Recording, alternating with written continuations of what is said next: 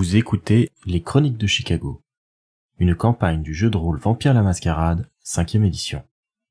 Entrez dans le monde des ténèbres, mais soyez avertis. C'est un univers aussi violent qu'impitoyable, et nos joueurs y incarnent des monstres de la nuit qui pourraient être amenés à commettre de sinistres actions. Ce podcast se destine donc à une audience adulte.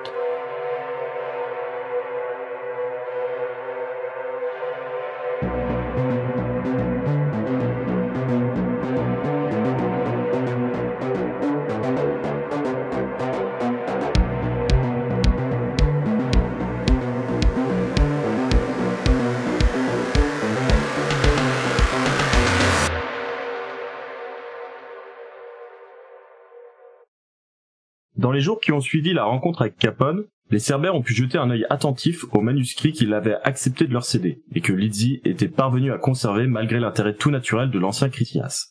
Le vieil ouvrage contient le récit de la chute de Carthage raconté du point de vue de Ménélas, qui se dit infant de Troïl et membre du clan des philosophes. Il y décrit comment une coalition principalement menée par les Ventrous et les Malkaviens de Rome a écrasé la capitale punique, et surtout comment une toréador du nom d'Helena a précipité la chute de la cité par sa trahison, alors que lui était en recherche d'alliés au loin.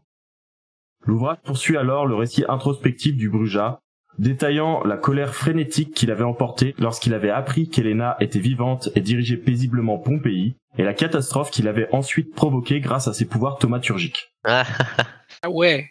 Ces leçons d'histoire vampirique sont suivies par le long cheminement personnel que Ménélas a entamé face à l'horreur qu'il a ressentie pour ses propres actions.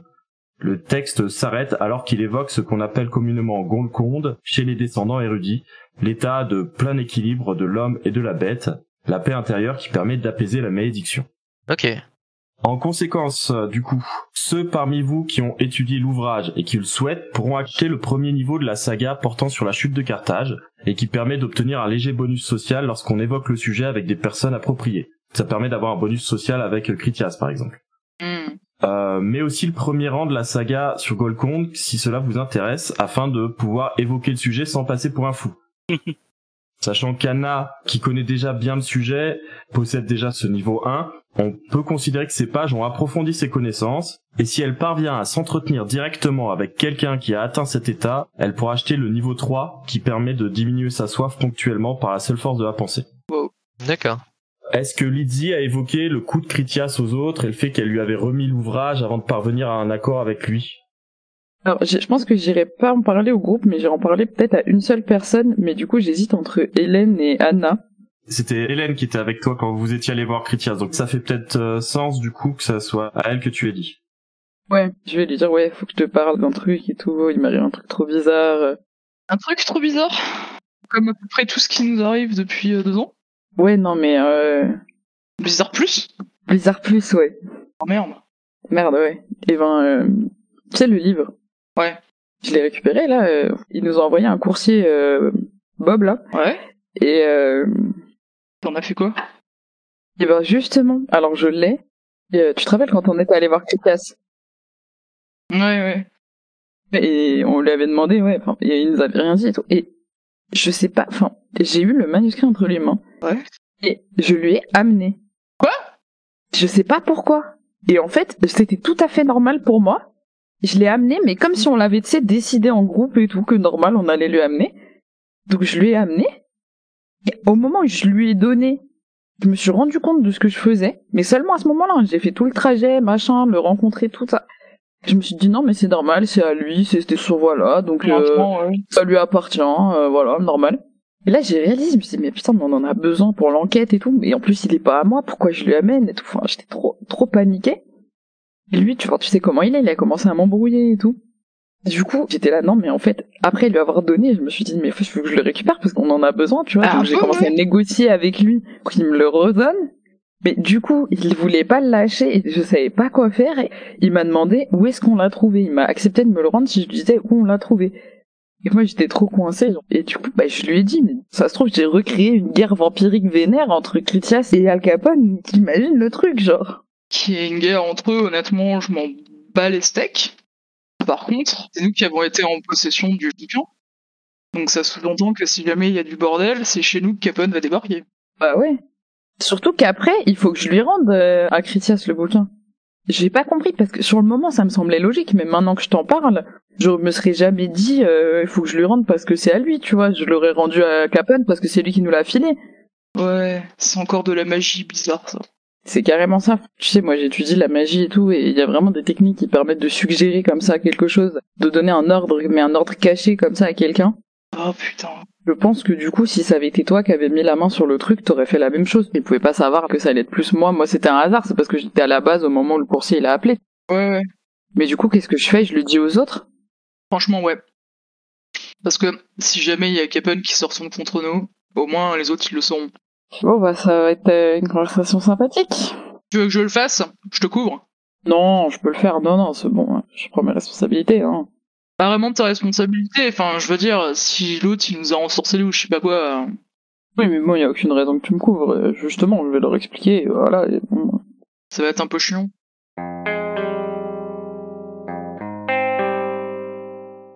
Ce soir, Christopher a dû s'absenter quelques heures pour une réunion de son clan. Du coup, je vais demander aux autres de nous raconter comment ils ont passé le début de la soirée. C'est l'occasion d'explorer un peu leur relation avec leurs attaches, c'est-à-dire les mortels qui incarnent pour eux les valeurs leur permettant de sauvegarder leur humanité. Qui veut s'y coller en premier? Bah écoute, vu qu'il y a personne qui se lance, moi je veux bien. Vas-y. Ok. Euh, du coup, Hélène, elle sera euh, comme d'habitude au bar. Elle sait qu'elle doit aller euh, un petit peu plus tard dans la semaine passer la soirée en compagnie de son garagiste préféré, parce qu'il y a un grand prix de moto et du coup il a prévu de, tendre une toile et que tout le monde le regarde un petit peu ensemble. Mais euh, là, ce sera spécifiquement plus vers 2h du matin que ça va devenir intéressant. À 2h du matin, la porte du bar va s'ouvrir et va rentrer un jeune homme qui doit avoir euh, peut-être euh, 22, 23 ans, pas plus. Et quand il va rentrer dans la salle, ça va bloquer Hélène, parce qu'en fait, c'est son petit frère. Et son petit frère n'a pas l'habitude de passer lui rendre visite. Ils habitent à des milliers de kilomètres. Immédiatement, Hélène, elle va repérer qu'il est un peu plus débraillé que d'habitude.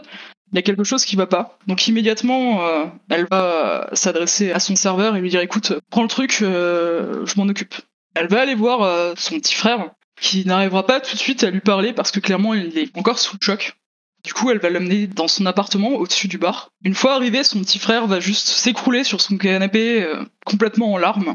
Elle va s'asseoir à côté. Assez inquiète parce que Jeffrey, c'est le membre de sa famille avec lequel elle est plus proche.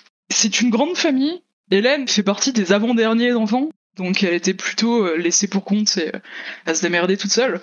Du coup, elle voulait pas trop que son petit frère subisse la même chose, donc elle en a un peu pris soin. Elle a pas forcément un rapport maternel avec lui, mais euh, elle a un rapport euh, vraiment de grande sœur ultra protectrice. Du coup, elle va euh, essayer de consoler un peu son frère, jusqu'à ce que son frère, en fait, arrive peut-être une heure après à, à se reprendre. Après que Hélène est évidemment menacée mille fois de « y a quelqu'un qui t'a agressé Vas-y, dis-moi qui, je lui fais la peau, là !» Et au bout d'une heure, Jeffrey lui dira simplement « Nos parents, ils m'ont foutu dehors. » Donc Hélène va être surprise. T'es le seul de la famille qui fait des études, ils sont pas un peu fiers de toi, c'est quoi leur problème? Et euh, Jeffrey va lui lancer un regard plein de sous-entendus, et Hélène va dire Ah, ils ont appris que t'étais gay, c'est ça? Jeffrey va faire lui de la tête, et Hélène va avoir un petit peu besoin de se contrôler parce que la rage va monter très clairement. Elle va apaiser un peu ça pour essayer de pas faire peur à son frère qui vient justement en sécurité chez elle.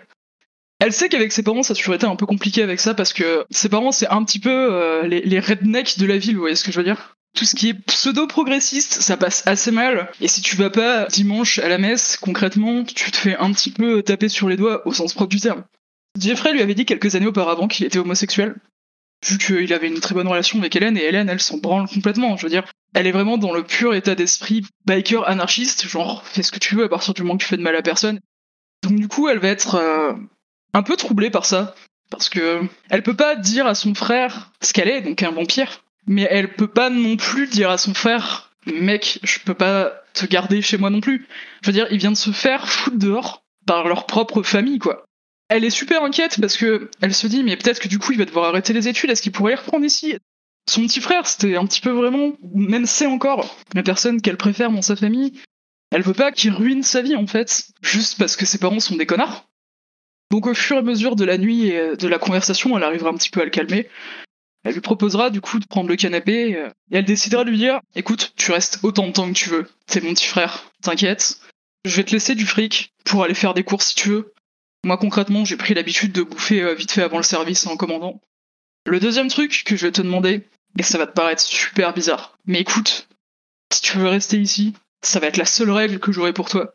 En fait, avec mon taf, je dors le jour, tu ne me déranges sous aucun prétexte. Et quand je dis aucun prétexte, c'est le téléphone des gens qui sont littéralement là, je ne suis là pour personne. Et si jamais tu me vois dormir comme je dors, ne t'inquiète pas, et on en parlera plus tard, ok? Jeffrey sera un peu troublé, évidemment, de tout ça, mais je veux dire, il est dans un tel état déjà de trouble qu'il euh, va pas spécialement euh, caler tout de suite ce qui est en train de se passer. Il va accepter. Je pense aussi que du fait de la proximité entre eux, il va avoir plutôt tendance à euh, accepter ce qu'elle lui dit sans trop bah voilà, ouais. Je veux dire, c'est quand même pas une règle hyper compliquée, euh, c'est pas un truc chelou, euh, c'est juste laisse-moi dormir. Du coup, euh, elle va beaucoup s'inquiéter. il va vite fait vite s'endormir et donc elle va retourner finir le service de nuit. Mais elle sera vraiment ailleurs et assez inquiète parce que elle est vraiment protectrice et assez loyale. Elle aime pas en fait que les gens soient que les siens soient attaqués, agressés ou juste se sentent mal à cause d'autres personnes. Et du coup, ça va aussi, elle, lui faire penser à un peu tout ce qu'elle aurait pu avoir en tant qu'être humain, et qu'elle ne peut plus vraiment avoir en tant que vampire, ou alors de manière très distordue, voire un peu glauque. Et euh, le fait que son petit frère euh, vienne chez elle comme ça, ça ouais, ça va la troubler beaucoup. Mais quelque part, ça va aussi la rassurer que ça la trouble, parce que si elle est troublée par cette situation, ça veut dire qu'il y a encore assez d'humanité en elle. Et que euh, elle n'est pas encore totalement euh, laissée au croc de la bête. Donc, peut-être que quelque part, euh, ressentir quelque chose d'aussi grave que j'ai envie d'aller buter mes parents parce qu'ils ont fait du mal à mon petit frère, quelque part, c'est rassurant sans être vraiment rassurant parce qu'au fond, peut-être qu'un jour, euh, bah, la bête va prendre le dessus et qu'elle va vraiment aller le faire. Et qu'il y a une grande différence entre se dire, putain, cette personne m'énerve tellement que je vais juste aller lui défoncer la tête et vraiment le faire.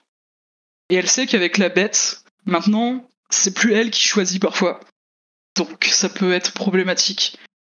Mais le fait de s'en soucier, ça, elle va se reposer un peu là-dessus parce que si elle s'en soucie, c'est qu'elle est encore assez humaine pour ça. Très bonne petite scénette. On voit bien un petit peu le dilemme qu'elle rencontre et du coup ça nous fait euh, un petit problème de plus à gérer. Moi j'aime bien, ouais. Much? Drama. Maintenant on a un mortel complètement inconscient de la mascarade, etc. qui euh, traîne dans un refuge avec euh, quatre vampires qui vont tous lui dire pendant la journée laisse-nous tranquille.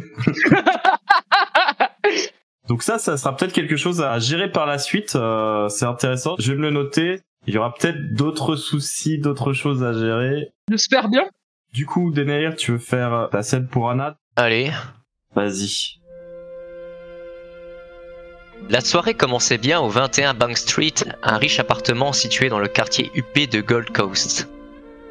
Il était de notoriété publique qu'Addison Price, riche héritière de la famille Price, ne prenait nullement à la légère l'organisation d'une soirée cossue. Tout était finement réglé comme du papier à musique, les hors-d'œuvre hors de prix, l'aménagement d'un chic inégalé, des invités prestigieux et enfin la présence d'Anna Gray, violoniste virtuose qui égayait l'ambiance. Pour sûr, la soirée commençait bien. Tout en jouant, Anna, grâce à ses sens surhumains, aimait se promener auditivement dans la pièce, observer et écouter les conversations des invités. Tandis qu'ici et là, mondanité d'usage ainsi que platitude à pied de satin et de mise, son attention se focalisa sur son hôte et ami Addison Price. Cette dernière se trouvait à l'entrée de la pièce et accueillait les nouveaux arrivants avec le ton très enthousiaste et charmant qui lui était coutumier. Bien sûr, dans ce milieu-là, tout n'était qu'arrière-pensée déguisée derrière un joli sourire. Mais Anna savait que dans le cas d'Addison, c'était qu'à moitié vrai. C'était dans sa nature d'être agréable et énergique, tout simplement. Tout en jouant, Anna se remémora sa rencontre avec Addison, comment sa passion et son énergie l'avaient captivée, et comment elles étaient vite devenues amies au point qu'Addison n'hésitait pas à faire appel à Anna pour jouer lors de soirées comme celle-ci. C'était bien simple, Addison était pétrie d'ambition, elle avait le désir brûlant de montrer au monde qu'elle existait et qu'elle allait lui laisser une empreinte indélébile de son passage. Soudain, quelque chose brisa la routine de la soirée. Un homme essoufflé se fraya un chemin parmi les invités jusqu'à Addison. Sa tenue, sans être inconvenante, tranchait catégoriquement avec celle des personnes autour de lui. C'était une tenue populaire. Mademoiselle Price Addison ne broncha pas en le voyant arriver et continua d'accueillir ses invités tout en lui faisant signe d'approcher. Maîtrise et sang-froid, des qualités si chères à tout violoniste. Une fois à la hauteur d'Addison, l'homme lui parla à l'oreille. Anna n'entendait pas ce qu'il lui disait, mais devina sans peine. Addison n'était pas juste une riche poupée de porcelaine dans un monde de dorures, c'était également la dirigeante d'un puissant marché noir de Chicago. Il était courant que dans un monde sans loi où tous les coups étaient permis, l'autorité d'Addison était jalousée et contestée. Le sourire d'Addison sembla légèrement se crisper. Puis elle parla à son tour à l'homme qui fila aussi vite qu'il était venu. Anna, bien que n'ayant entendu mot de la conversation, comprenait qu'Addison lançait sa contre-attaque. C'était quelqu'un de gentil et de prévenant par nature, mais cela ne l'empêchait pas d'être impitoyable et sans merci lorsque la situation l'exigeait. Personne ne lui faisait de l'ombre. Elle était le personnage principal des chroniques de l'univers du crime de Chicago et comptait bien forcer le réalisateur à focaliser sa caméra sur elle. Voilà ce qui fascinait tant Anna. Une ambition dévorante, un appétit capable de dévorer la terre entière mais enrobé d'une gentillesse et d'un enthousiasme lumineux. C'était pour ça qu'Anna se trouvait chez elle, à jouer devant un assortiment de ce que Chicago avait de plus chic, elle qui d'ordinaire s'efforçait d'être la plus discrète possible. Être au contact d'Addison afin de s'imprégner de sa personnalité comme un buvard absorbe l'encre. La non-mort n'était pas juste une condition biologique. Cela voulait également dire qu'Anna ne pouvait plus grandir et édifier sa personnalité comme n'importe quel être humain.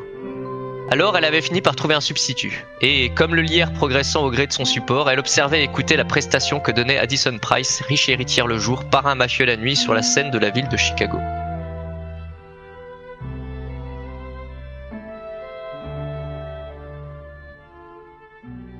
On se focalisera du coup sur Lydie une prochaine fois et je pense qu'on verra aussi pour que Christopher explore un petit peu la relation avec son attache qui est très intéressante aussi.